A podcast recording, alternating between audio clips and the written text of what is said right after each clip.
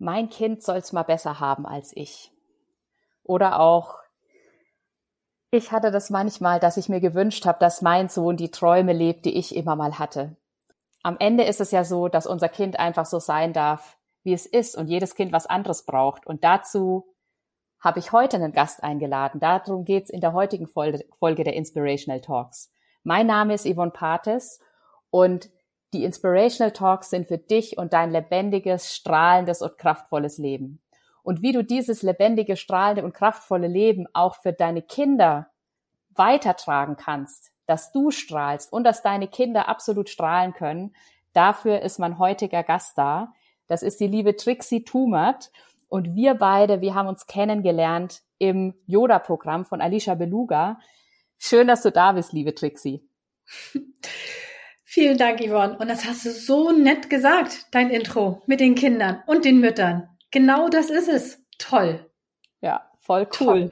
Du bist Lerncoach und ähm, du bist auch äh, ein bisschen Quereinsteiger, so wie ich in meine Themen auch quer eingestiegen bin. Wir haben eine, ein erstes Leben, eine erste Karriere hinter uns. Und ich glaube, wir haben aber beide das Gefühl gehabt, dass es andere Dinge, wichtigere Dinge gibt, diese weiterzugeben, statt als Wirtschaftsinformatikerin wie ich oder als Wirtschaftsingenieurin wie du im Job zu arbeiten. Und du bist in das Thema Lerncoach und Lernen eingestiegen. Wie kam es denn dazu? Ähm, ja, also Lernen mochte ich offensichtlich immer sehr gerne. Und ich mochte auch immer gerne Mathe und habe immer Mathe-Nachhilfe gegeben. Und da habe ich immer gemerkt, dass äh, meine Begeisterung mit Mathe gar nicht so angesteckend war. Und Kinder oft zu mir kamen und haben gesagt, ähm, ich verstehe das gar nicht und Mathe brauche ich sowieso nicht und Mathe ist ja doof. Und dann habe ich gedacht, nee, ist es gar nicht. Und habe versucht, die Kinder zu bekommen mit Leidenschaften, die sie haben, was sie wirklich motiviert, was sie gerne möchten. Und auf einmal konnten sie Mathe. Und das hat mich dazu inspiriert zu sagen, okay, jeder kann lernen und äh, bedingt auch durch meine Kinder, die irgendwann mal kamen mit ihren Warum-Fragen, mhm. habe ich dann äh, Experimentierkurse für Kinder gegeben und auch da gemerkt, wie toll das ist, dass die Kinder lernen können, wenn sie ihren Weg finden. Und darum geht es mir, ihren Lernweg zu finden. Und äh, wir Mütter und die Familie hat so einen großen Anteil daran. Und der Anteil ist größer, als nur zu sagen, nun lern doch mal. Und genau das möchte ich mit meiner, mit, mit meinem, mit meiner Arbeit äh, beibringen, dass mhm. äh, wir so einen großen Anteil haben und ja. unser Verhalten sich so sehr spiegelt in dem Verhalten von den Kindern. Ja. Und natürlich habe ich auch meine eigene Geschichte mit dem Lernen, mit meinen Kindern, ist klar, ähm, wo ich dann auch mal gedacht habe, ja, das ist das, woraus ich jetzt was gelernt habe. Und, und ja, und ich kann so viel weitergeben. Ja, wir hatten uns da ja auch schon im Vorgespräch viel drüber unterhalten, genau über die Geschichte mit unseren eigenen Kindern. Weil bei meinem Sohn ist es ja auch so gewesen, dass wir irgendwann gemerkt haben, so gerade in diesem bayerischen Schulsystem, das ist nicht so das, wo er sich mega wohlfühlt. Und ähm, wir haben dann für ihn ja auch einen alternativen Weg gewählt und er ist in eine ähm, neu gegründete Schule gegangen, wo wir am Anfang gar nicht genau wussten, was passiert denn jetzt? Wird er damit sein Abitur machen oder was wird da überhaupt passieren? Und wir haben ja damals auch die Entscheidung getroffen zu sagen, was ist das Schlimmste, was passieren kann? Gar nichts. Das Beste, was passieren kann, ist, er fühlt sich endlich wohl in der Schule, lernt gerne und findet Freunde, kommt voran. Und das Schlimmste, was passieren kann, ist, er verliert, verliert in Anführungsstrichen, ein Jahr seines Schullebens mhm. und muss halt vielleicht noch mal ein Jahr wiederholen. Und das ist ja eigentlich so hirnrissig, weil ich merke das halt total zum Beispiel auch dass diese, diese Schulzeitverkürzung, die es dann gab, von 13 Jahren auf 12 Jahren teilweise, wo ich mir schon gedacht habe, krass, damals ist es schon für uns schräg gewesen, sich in, in der Zeit entscheiden zu müssen, was will ich denn und zu machen. Und jetzt wurde das noch in kürzere Zeiten gepresst. Und die Kinder konnten, können und konnten gar nicht mehr richtig Kind sein. Und da habe ich auch für mich selber in den letzten Jahren nochmal so viel mitgenommen und gelernt, was ich vielleicht dann auch anders machen würde. Und wenn jetzt Eltern zu dir kommen mit ihren Kindern, da habe ich auf deiner Seite noch mal einen ganz coolen Beitrag auch, auch gelesen, ähm, dass Eltern kommen ja dann häufig oder zumindest habe ich das so wahrgenommen oder würde ich das so wahrnehmen und möchten, dass du ihnen zeigst, wie das Kind denn jetzt gut lernen kann. Und ja. ich kenne das ja auch aus meiner Vergangenheit als Abnehmcoach und als Personal Trainerin, dass die Leute zu mir gekommen sind und wollten einfach nur wissen, wie man jetzt abnimmt oder wie jetzt der ideale Sport ist, damit sie jetzt das, den Wunschkörper erreichen. Und da geht's ja um das Kind, das das Wunschziel erreichen soll. Aber jedes Kind ist ja individuell und es geht ja gar nicht um die Strategie, sondern erstmal geht's ja um was anderes. Vielleicht magst du da noch ein bisschen mehr darüber erzählen, wie du da rangehst an die Sache. Ja, das ist es. Also meistens kommen die Eltern wirklich zu mir und sagen, oh, mein Sohn oder meine Tochter, die tut sich wirklich schwer in der Schule und kann schwer lernen. Kannst du da helfen? Ähm, und mein Ansatz ist immer, dass es ganz im System funktioniert. Also ohne Eltern läuft da nichts. Ähm, die sind immer mit dabei, weil ähm, wir so einen großen Einfluss darauf haben, wie wir auf die Schule reagieren. Ähm, mit den zwölf Jahren oder 13 Jahren, wenn das Kind Abitur macht, ich bin eher dafür für die für für G8, also für die zwölf Jahre. Und dann habe ich meinen Kindern gesagt, weil das Elend sonst verlängert wird. Dann habe ich gedacht, nee, das darf ich so gar nicht sagen. Das ist falsch. Also darum, diese Sprache, die wir haben, über die mhm. Schule, über Lehrer, über Fächer, das hat so einen großen Einfluss auf die Kinder. Und ähm, da dürfen wir uns manchmal sehr bewusst mhm. werden, was wir da eigentlich sagen. Und darum ist es so wichtig, äh, dass ich die Eltern mit ins Boot hole. Und manche Kinder haben überhaupt keine Lust zu hören, was die Eltern ihnen für Tipps geben. Das heißt, wenn ich jetzt den kind Eltern die Lerntipps gebe und die sollen jetzt das ihren Kindern beibringen, das wird nicht funktionieren. Also meine Kinder nehmen nichts an von mir. Nichts, gar nichts. Es sei denn, ich verpack das clever. Aber das ist eine andere Sache. Und darum ist es so wichtig, dass ich mit beiden arbeite, mit Eltern und den Kindern. Mhm. Weil für mich ist auch die Schule ist die Aufgabe der Kinder und nicht der Eltern. Die Eltern haben meistens schon einen Schulabschluss. Die brauchen den nicht nochmal. Und ähm, darum, wenn ich denn so manchmal höre, wir schreiben eine Mathearbeit oder wir müssen noch lernen, das äh, entspricht jetzt nicht meinem Ansatz. Mhm. Ich fand das gerade voll spannend, was du gesagt hast, weil das ja in so vielen ähm, Momenten so ist, ähm, dass wir darauf achten müssen oder darauf achten müssen, darauf achten sollten, einfach wie wir sprechen. Ne? Und das ist ja gar nicht negativ gemeint, sondern das ist einfach so gemeint, dass wir unserem Kind ja auch viel Positives mitgeben wollen und ein positives, ja. wohlwollendes, äh, ja, was Wohlwollendes mitgeben wollen. Und wenn wir, wir natürlich schon über die Schule als Elend sprechen, auch wenn wir sie auch vielleicht manchmal verfluchen, in Anführungsstrichen, für das, wie sie funktioniert, dann gibt es dem Kind natürlich auch ein gewisses Gefühl irgendwie für die Schule mit. Und so ist es ja auch in ganz anderen Umfeldern. Ist das Wort Umfelder? Es ist ja auch in ganz anderen, in jedem Umfeld eigentlich so, dass die Kinder von uns ja abschauen, wie wir sprechen und was wir tun. Und das von uns in gewisser Art und Weise ja auch übernehmen beziehungsweise reflektieren. Sie lernen ja auch von uns. Also wir sind ja die ersten Personen, von denen sie lernen. Absolut, absolut. Und die Kinder tun ja nicht das, was wir sagen, sondern sie tun ja eigentlich das, was wir tun. Genau, das heißt, ja. der Art und Weise, wie wir handhaben über die Schule oder über das Lernen oder mit den digitalen Medien umgehen, das sehen sie ja und dann denken sie, naja, so ist das ja wohl richtig. Ja, und dann ja. sagen die, nee, nee, ist es aber gar nicht. Und dann sind sie ja auch ein bisschen verwehrt. Also ich meine, eigentlich ist, es, ist, ist die Beziehung aufbauen ja eigentlich ganz leicht. Wir mhm. dürfen nur so sein, wie wir es auch gerne möchten, dass die Kinder sind. Ja. Und es ist eigentlich schwer, oder? Ja, und da spielt für mich halt mit rein, das finde ich dann gleich wieder auch so super spannend, dass wir uns ja manchmal gar nicht erlauben, so zu sein, wie wir sein möchten. Mhm. Das ist ja auch mein Thema, dass ich mit meinen ähm, Klientinnen bearbeite, dass wir uns wirklich so zeigen, wie wir wirklich sein wollen und nicht so, wie uns die Gesellschaft gerne haben möchte. Und dann ja. hast du ja auch gleich wieder das, wenn du das deinem Kind so weiterträgst, wie die Gesellschaft dich haben möchte, dann wird's ja auch wieder so, wie du es wie es vielleicht auch gar nicht sich wohlfühlt, wie du ja. dich vielleicht jahrelang nicht wohlgefühlt hast auch. Ja. Ne? Ja. ja. Und wenn ich mir vorstelle, gerade in der Schule, ich meine, wir möchten ja alle nur das Beste für unser Kind. Und manchmal denken wir, das ist das Beste fürs unser, für unser Kind. Und mhm. es ist es aber gar nicht. Mhm. Also, vielleicht wollen wir, dass das Kind Abitur macht. Aber das ist es vielleicht gar nicht. Manchmal sind die Kinder, brauchen da gar kein Abitur. Die sind handwerklich so gut oder sind äh, kreativ, dass die gar nicht ein Abitur brauchen. Ja. Ähm, und warum soll man sie denn da durchzwingen und durchpeitschen?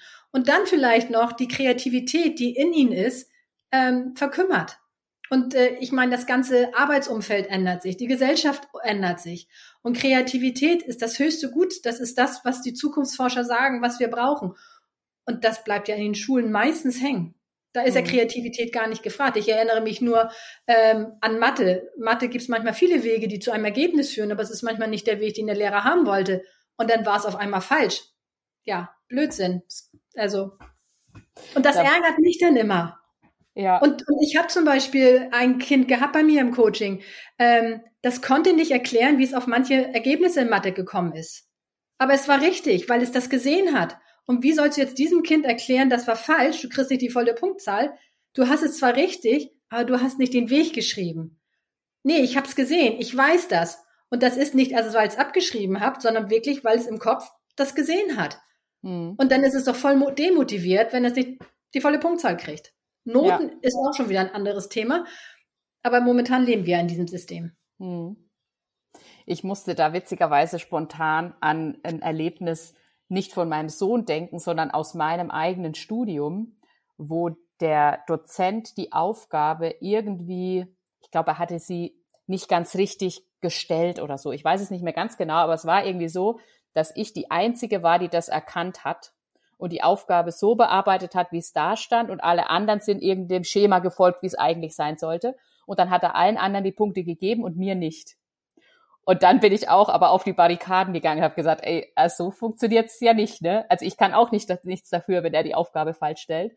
Aber genau das ist das auch wieder mit diesem, was du ja auch gerade genannt hast. Es gibt ja viele Wege oder es ist auch dieses, ähm, wir dürfen ja unseren Weg finden, wie wir die Sachen lösen und wie wir an das Ganze rangehen. Ne? Ja, und da sind wir Eltern auch ganz doll wieder gefragt, äh, unser Kind weiterhin zu ermutigen, an so zu denken. Also und nicht zu sagen, ja, tut mir leid, du bist da echt falsch, das hast du nicht richtig gemacht, sondern dem Kind zu sagen, ich verstehe dich, dass du das so gemacht hast. Probier es vielleicht beim nächsten Mal anders und behalte es dir bei, dass du andere Wege findest mhm. ähm, damit das Kind wirklich auch ermutigt ist, andere Wege zu finden. Weil das ist es doch, was wir wollen. Wir möchten doch, dass das Kind eigenständig denkt ähm, ja. und nicht irgendeinen Weg folgt und schon gar nicht nur einen Weg folgen wegen den Zensuren. Ja. Also ja. um irgendeine gute Zensur zu bekommen. Ja. Mir kam gerade auch noch was in den Sinn ähm, von mir selber nochmal, nicht von meinem Sohn, sondern ich habe vor kurzem meine ganzen Hefte aussortiert. Ich hatte tatsächlich noch von Grundschule, Gymnasium irgendwie alles da. Und gerade in der Grundschule, ich hatte eine schreckliche Schrift und war auch, ansonsten war ich nicht so super ordentlich und auf jeder zweiten Seite stand irgendeine niederschmetternde Nachricht von der Lehrerin. Also so, das kannst du besser, äh, so macht man das aber nicht und so weiter. Und ich weiß nicht, ob das heutzutage in den Schulen auch noch so ist. Keine Ahnung, ob sich da was geändert hat. Es gibt solche und solche, glaube ich, oder? Und wie, das sind ja auch Dinge, mit denen die Kinder erstmal umgehen müssen. Du weißt ja nicht, wie der Lehrer ist. Ähm, und was gibst du denn in diese Richtung mit? Mit diesen Gegebenheiten, die einfach gegeben sind, wo sie vielleicht erstmal auch nichts ändern können, wie sie damit umgehen können. Also für mich ist es immer wichtig, das Kind zu vergleichen mit den Sachen, die es vorher konnte, mit dem, was es jetzt kann und mhm. dem Kind zu zeigen, dass es selber das in der Hand hat, besser zu werden. Und dass wenn jemand von außen sagt, das ist nicht gut genug, weil vielleicht Clara viel besser schreibt als äh, Fritz, ähm, dann ist das nicht der Maßstab, sondern wie hast du heute geschrieben und wie schreibst du morgen, wenn es jetzt um die Schrift geht. Mhm. Ähm, und dann, dass das Kind merkt, ah ja, guck mal, wenn ich mich anstrenge, weil das ist ja auch so wichtig, dass das Kind merkt, wenn ich mich anstrenge, dann kann, kann ich mich verbessern. Und dass Intelligenz gar nicht das wichtige Kriterium ist, um gute Zensuren zu schreiben. Ähm, weil sonst denkst du, du darfst gar keine Fehler machen, zum Beispiel, weil dann zeigst du ja, du bist nicht intelligent genug. Und das mhm. wollen wir ja nicht. Wir wollen ja, dass jemand angetrieben ist, um immer was Neues zu lernen. Mhm. Und wenn dieses Kind also dann merkt, ach guck mal, vor einer Woche oder vor einem Monat, da habe ich noch das R so geschrieben und jetzt schreibe ich das R so. Wie toll ist das denn? Und dann hat es gleich seinen Erfolg und sieht, ja, wenn ich was mache und wenn ich mich anstrenge, dann wird's besser. Mhm. Und selbst wenn die Lehrerin immer noch sagt, das ist nicht gut genug, dann brauche ich eben die Eltern, die sagen, guck mal, achte mal da drauf und du hast das echt toll geschafft. Also darum sage ich ja, ist das so, so wichtig, dass wir Eltern mit im Boot sind und ähm, unser Kind sehen, wie es ist. Wirklich mhm. sehen. Ja, und eben auch die Unterschiede ähm, wahrnehmen oder das Kind ja in dem fördern, wie es wie, wie das Kind ist. Also auch wie jetzt aus der Geschichte von, von uns, mit unserem Sohn auch. Ähm, unser Sohn hat vom Prinzip her sehr leicht gelernt, aber nicht so gerne gelernt manchmal. Und meinem Mann, dem das Lernen eher schwer gefallen ist, also der ist auch, der hat super viel erreicht. Ich bin immer wieder tief beeindruckt, was er alles geschafft hat Er sagt aber von sich selber, dass er einfach zum Beispiel, wenn er jetzt einen Text liest, er muss den mehrfach lesen, um ihn zu verstehen. Ich muss ihn einmal überfliegen und habe ihn teilweise schon verstanden. Wir haben halt unterschiedliche Stärken.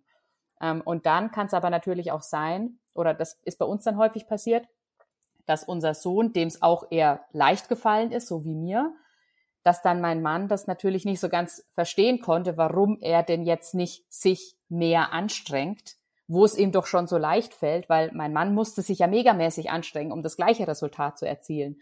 Und ähm, ich glaube, das passiert, könnte ich mir vorstellen, recht häufig, dass die Kinder einfach auch nochmal anders sind als die Eltern. Ähm, und was gibst du denn dann den Eltern mit, wenn eben diese Unterschiede bestehen, damit sie nicht sich selber auf das Kind projizieren sozusagen? Also ich meine, das ist ja schon mal eine große Erkenntnis zu sehen, dass das Kind anders ist als man selber. Wenn ich die Kurse gebe, wo ja Eltern und Kindern zusammen mit in dem Kurs sitzen, da ist es oft der Fall, dass, dass die Eltern erst dann feststellen und sagen, ach mein Kind, das lernt ganz anders. Das hat einen ganz anderen Wahrnehmungskanal als ich. Ähm, das heißt, wenn ich immer sage, nun lies es dir doch nochmal durch, lies es dir nochmal durch, dann ist es nicht das, wo das Kind sagt, super, da habe ich viel Lust drauf, ähm, aber während, wenn das Kind sich bewegen würde oder zeichnen würde währenddessen, dann würde das Kind ganz anders lernen. Und das sind schon manchmal Aha-Momente, wo die Eltern sagen, okay, es gibt also auch noch einen anderen Blickwinkel. Aber woher soll man das wissen, wenn man das nie erfahren hat? Man geht ja immer von sich selber aus. Darum ist der größte Gewinn zu sehen, welche Vielfalt es gibt beim Lernen. Und das Lernen nicht nur ein Weg bedeutet, sondern das Lernen auch ganz anders ist. Zum Beispiel, wer sagt denn, dass man nur am Schreibtisch lernen muss? Hm. Also oder nur lernen kann, wenn es still ist um einen herum. Oder ähm, Kinder, die, die so einen Bewegungsdrang haben ähm, und vielleicht immer hibbelig sind, die können nicht am Schreibtisch sitzen, die brauchen eine Bewegung und dann lernen sie auch. Die sind nämlich so sehr damit beschäftigt, sich, sich, sich darauf zu konzentrieren, stillzusetzen, dass gar keine Konzentration mehr übrig ist, um irgendwelche Aufgaben zu lösen. Aber weil wir es nicht anders kennen, ich kenne das auch noch, wo meine Mutter sagt, so, jetzt setze ich ordentlich hin, Schreibtisch aufgeräumt, und ähm, Kaugummi aus dem Mund äh, und jetzt lernen. Das gilt heute nicht mehr. Also manche Kinder brauchen dieses Kaugummi, um sich konzentrieren zu können. Ich kann es nicht, aber manche brauchen das. Und da ist es so wichtig, offen zu sein und zu sehen, okay, was brauchst du eigentlich? Und dann kann man es ausprobieren. So, und dann zu deiner Frage, wo dein Mann sagt, oh, was für ein verschenktes Potenzial, was euer Sohn hat, der so leicht lernt und das dann doch nicht macht.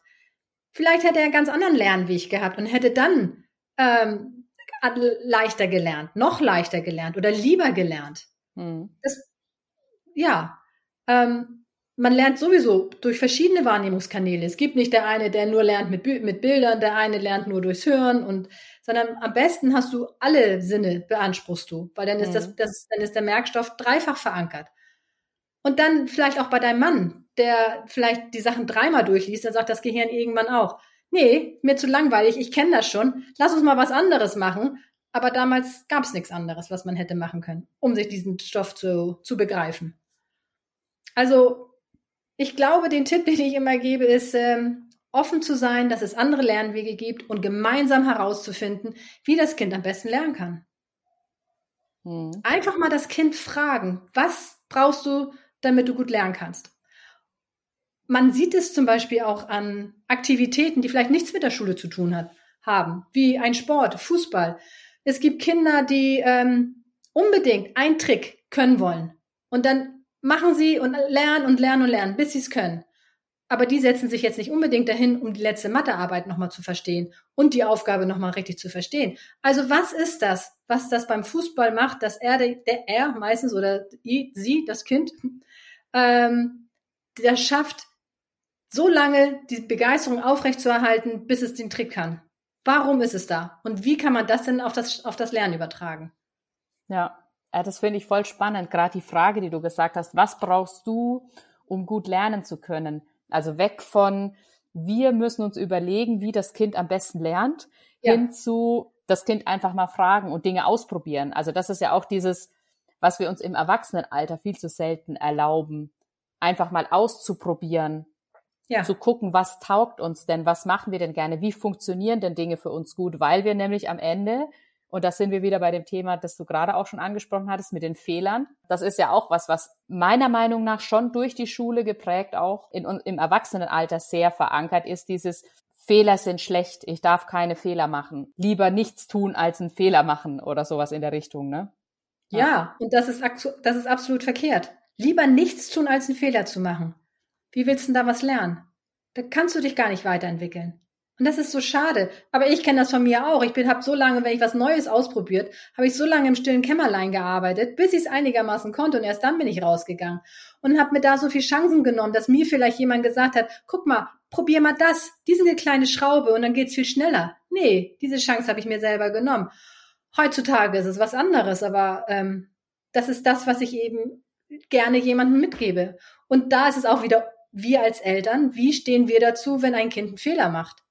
Ich kenne das doch auch noch von früher, wenn ich dann gesagt habe, das wusstest du doch, das, warum hast du das jetzt schon wieder falsch gemacht? Weil wenn ich das jetzt so sage, das tut mir wirklich in der Seele weh. Ähm, das Kind macht das doch nicht absichtlich falsch. Also, dann darf man überlegen, okay, wie kann das Kind das dann merken? Und nochmal zurück. Manchmal sind ja Kinder davon ein bisschen überfordert, wenn man fragt, wie, was brauchst du, damit du gut, gut lernen kannst? Mhm. Das kann man ja oft nicht sagen. Oft kann man ja viel besser sagen, was brauchst du, damit du schlecht lernen kannst? Wie muss das sein, damit du überhaupt gar nicht lernen kannst? Und dann brauchst du einfach nur das Gegenteil zu machen. Mhm. Also oftmals weiß man, weiß man besser, was man nicht braucht oder was man braucht, damit man nicht lernen kann.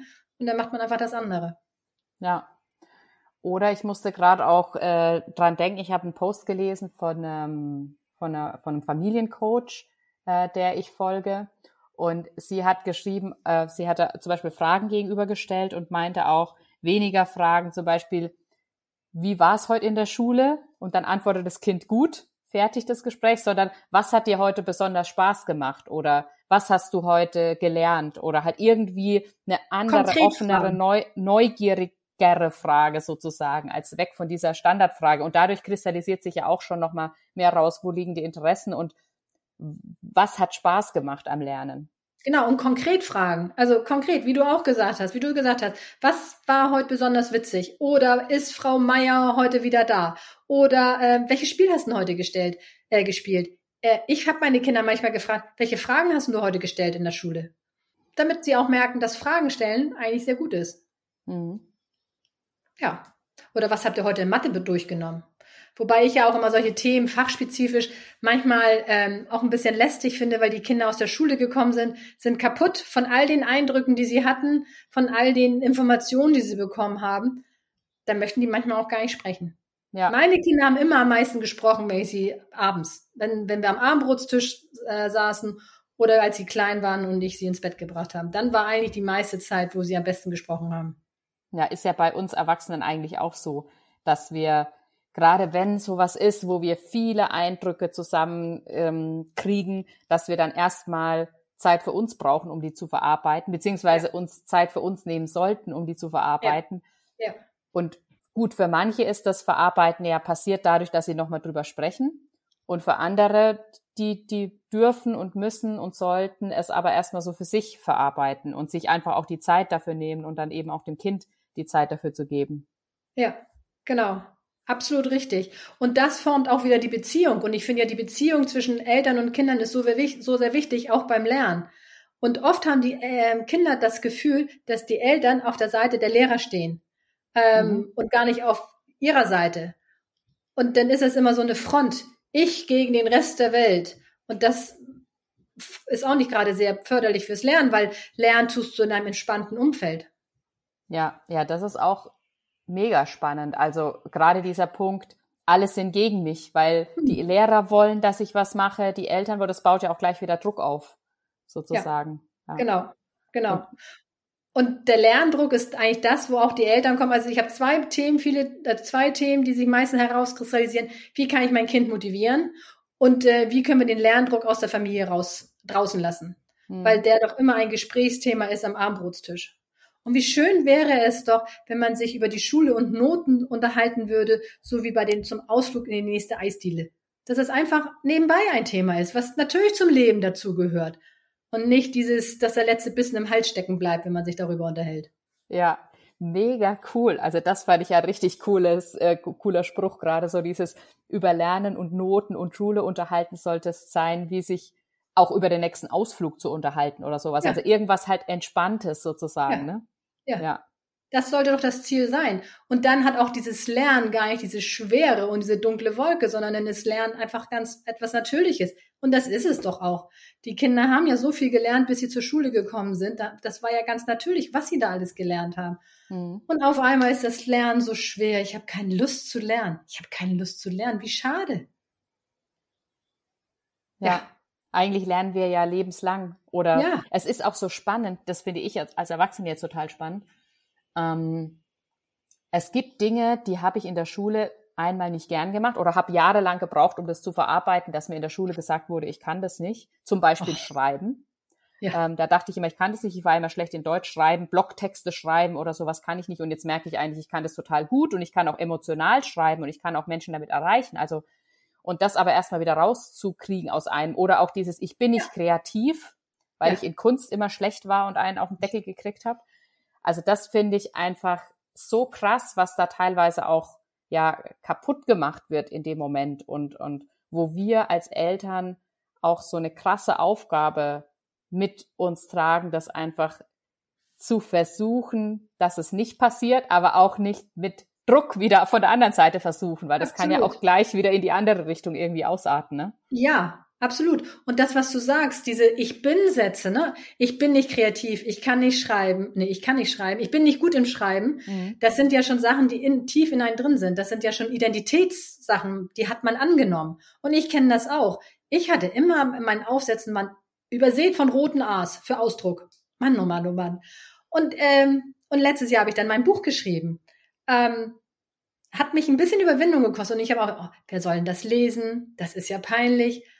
Es war aber gut, dass ich das geschrieben habe und auch ich habe mich geändert mit, mhm. mit, mit, mit dem emotionalen Schreiben, ähm, so dass ich im Endeffekt stolz bin, dieses Buch geschrieben zu haben und es mich geheilt hat von meinem Glaubenssatz, ähm, ich bin nicht gut im Schreiben.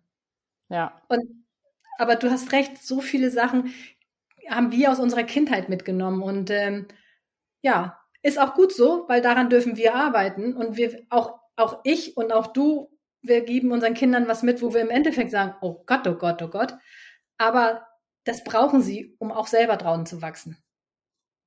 Ja, das stimmt. Also, was mir in dem Moment da noch dazu einfällt, ist, jetzt, wenn ich, wenn ich jetzt an mich denke und an meine Weiterentwicklung denke, dann ist ja der erste Schritt immer dieses Wahrnehmen. Also, dass du erstmal wahrnimmst in dem Moment, was du für Gedanken hast oder was dich beschäftigt oder wie du mit irgendwelchen Dingen umgehst. Und das Gleiche ist es ja in der Beziehung mit deinem Kind. Wenn du jetzt dein Kind unterstützen möchtest in dem Lernprozess oder eben da gucken möchtest, wie kannst du es am besten, wie kannst du mit dem Kind gemeinsam herausfinden, wie es am besten lernt, ist ja auch der erste Schritt, das Wahrnehmen, würde ich sagen. Das heißt, wenn wir jetzt so zum Abschluss nochmal dahin kommen, dass ähm, du vielleicht einen kleinen Tipp oder die erste, was wäre für dich so das Erste, was Eltern machen könnten, wenn sie sich in die Richtung mehr mit dem Kind auseinandersetzen möchten, dass sie das, dass sie das Lernen fördern auf die Art, wie das Kind das braucht und nicht wie sie denken, dass das Kind es braucht? Das ist eine gute Frage. Ich hätte jetzt intuitiv hätte ich jetzt zwei Ideen. Einmal wirklich interessiert sein an dem Kind und wirklich zu gucken, was mag das Kind gerne machen. Ähm, manchmal sind es Computerspiele und dann darf man sich überlegen, warum sind es diese Computerspiele, die so toll sind?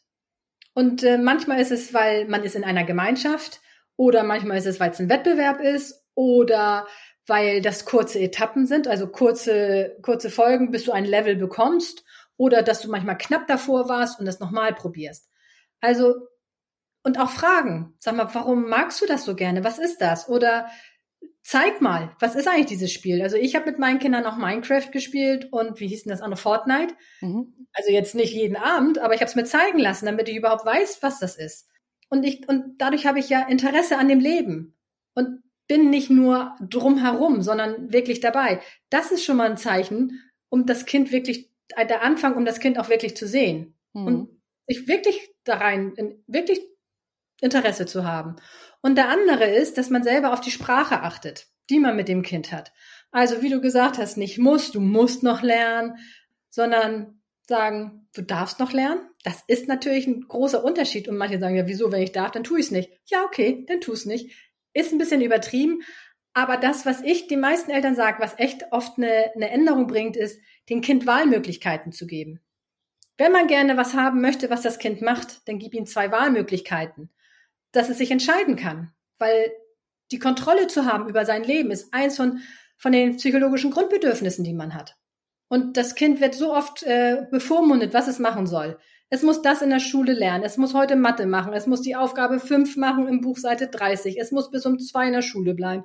Danach muss es vielleicht zum Tennis oder zum Fußball oder zur Musik. Da gibt es so wenig Sachen, wo das Kind sagen kann, stopp, ich möchte eine Kontrolle haben über mich. Mhm. So, wie kann jetzt so eine Wahlmöglichkeit aussehen? Jetzt zum Beispiel beim Lernen kann das sein, möchtest du eigentlich deine Haus, möchtest du deine Hausaufgaben vor dem Essen machen oder möchtest du das machen, bevor du zum Sport gehst? So. Sowas zum Beispiel. Dann kann sich das Kind das aussuchen und man hat selber als, als Mutter aber ähm, die Gewissheit, dass es gemacht wird. Mhm. Aber wann es gemacht wird, ist die Entscheidung von dem Kind. Und auch das fördert die Beziehung, weil das Kind merkt, ah, okay, ich werde hier ernst genommen und nicht einfach nur bevormundet. Finde ich mega gut, diese beiden Tipps, die du da gegeben hast. Und mir ist da auch noch eingefallen dazu, was du als Elternteil davon dann hast, also im total positiven Sinne, ähm, was ich auch selber erst lernen durfte dann im Laufe meines Elterndaseins, dass wenn du dem Kind die Freiheit lässt, es auf seine Art zu machen und nicht so, wie du es mit der Kontrolle hinten dran machen würdest, wenn du immer wieder hinten dran bist und immer wieder fragst. Also da hatte ich auch eine Situation mit meinem Sohn, wo er ein, ein Motivationsschreiben fertig machen musste und ich wollte, hätte das natürlich schon längst gemacht und er hat es irgendwie kurz vor Ende gemacht und ich habe mir in dem Moment vorgenommen, nein, ich werde nicht sagen, er wird es schaffen oder er wird es halt nicht schaffen, ist seine Sache. Und er hat es geschafft, er ist auch angenommen worden, es war auch alles super. Und ich konnte so, so stolz sein, wie ich niemals hätte sein können, wenn ich bis zum Schluss dran geblieben wäre mit der Kontrolle und dann hätte er es halt irgendwann gemacht, dann wäre es irgend so ein, ah, zum Glück hat er es endlich noch gemacht. Aber so war es so dieses, wow, geil, er kann das alles auf seine Art und so, wie es für ihn gut ist, ganz alleine schaffen. Und er benötigt von mir er bekommt von mir die Hilfe dann, wenn er sie braucht. Und er darf aber auch mal alleine rausfinden, wie es funktioniert. Ja. Das ja, finde ich ist nochmal schön, das, was uns Eltern da, genau, was wir für uns mitnehmen können, was ja auch ein ganz, ganz tolles Gefühl ist, Stolz, den wir dann haben können. Ja. Absolut. Du kannst stolz sein und du kannst vielleicht auch mehr deinen Bedürfnissen dann mitgehen. Was immer du für ein Bedürfnis hattest, die Zeit, die du einsparst, deinem Kind hinterher zu hängen und zu sagen, nun mach das, nun mach das, kannst du vielleicht sagen, okay, was, wozu habe ich eigentlich Lust? Ah, ich möchte eigentlich einfach mal mich draußen auf die Terrasse setzen und ein Buch lesen. Mhm. Das kannst du dann auch. Und dann habt ihr sozusagen eine Win-Win. Dein Sohn merkt, ähm, es ist selbstwirksam. Du kannst stolz sein und du hast auch noch Zeit für dich, weil das ist ja das, was wir auch oft vergessen. Wir denken immer nur, wir müssen für, für das Kind da sein, damit es lernt und wir sind verantwortlich, dass es lernt. Mhm. Aber wir haben auch unsere eigenen Bedürfnisse und die dürfen wir auch sehen. Sehr, sehr schön. Das ist doch ein cooler Abschluss. Also finde ich so diese Verbindung der eigenen Bedürfnisse und die Bedürfnisse des Kindes halt auch sehen und wahrnehmen und gucken, okay, wie, wie schaffen wir das, dass wir beide in unserem Flow diese Bedürfnisse auch erfüllt bekommen. Du hast ja gerade schon erzählt, dass du ein Buch geschrieben hast. Das heißt, es ist ja eine Sache, wie jemand ähm, weiter dich verfolgen kann und mit dir in Verbindung treten kann. Und wenn jetzt jemand interessiert ist und sagt, wow, ich möchte gern mehr von Trixie hören, wie kann er denn mit dir in Verbindung kommen? Also einmal genau mein Buch, das heißt das Gerne Lernerbuch, weil das ist das, was ich vermitteln will, Gerne Lernerbuch. Und da ist ein Eis abgebildet auf diesem Buch. Und äh, dieses Eis steht dafür, wie gesagt, nicht wie der Ausflug zur nächsten Eisdiele. Lernen darf leicht sein wie Eis essen. Das ist das, was ich erreichen möchte. Und äh, ich bin auf Instagram zu finden unter trixie.tumert.lerncoach und auf meiner Seite mhm. www.trixietumert.de. Genau. Das werde ich auch alles unten drunter verlinken, wie immer. Ja. Wolltest du noch Danke. was ergänzen? Also, und wenn du wissen möchtest, äh, wie du dein Kind motivieren kannst, weil das ist ja eine Sache, weshalb Eltern oft zu mir kommen, dann gibt's da auch ähm, so ein gratis ähm, Workbook, mhm. was du dir runterladen kannst. Dann kannst du einmal so einen Test machen, wenn du, wo du feststellst, was dich motiviert und was eigentlich auch dein Kind motiviert. Ah, geil. Und dann das siehst du vielleicht schon cool. irgendwelche Unterschiede. Ja, das finde ich mega gut. Also so dieses, du sagst ja was, äh, auch wieder für dich selber was lernen und für dein Kind was lernen. Ja, ja total gut. Cool. Das verlinken wir natürlich alles unten drunter. Und wenn dir die Folge gefallen hat, dann freue ich mich natürlich mega, wenn du mir eine 5-Sterne-Bewertung beim Podcast-Anbieter deiner Wahl gibst und wenn du dem Podcast weiter auf der Spur bleibst und auch in der nächsten Folge wieder reinhörst. Schön, dass du zugehört hast und schön, dass es dich gibt.